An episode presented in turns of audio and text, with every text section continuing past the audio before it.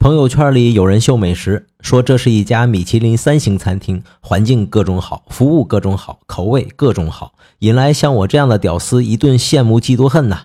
不过更加吸引我的是，为什么米其林一家做汽车轮胎的公司要跑去给餐厅和厨师评分呢？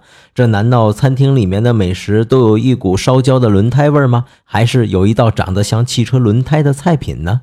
可能答案有点雷人。最初，米其林只是希望用介绍美食的方式，让吃货们跑更远的路，才会消耗更多的轮胎。你能想象吗？吃货们，恐怕只有这种营销方式，只有对你们才有用吧。各位，如果你对一个汽车企业说，我们要做一本介绍中国各地美食的杂志，是为了让更多的人使用汽车，你觉得客户会把方案扔在你的脸上，还是脸上呢？今天回复“美食”两个字，看看米其林堪称天才的美食营销案例。鸡蛋有话说，观点特别多，美食。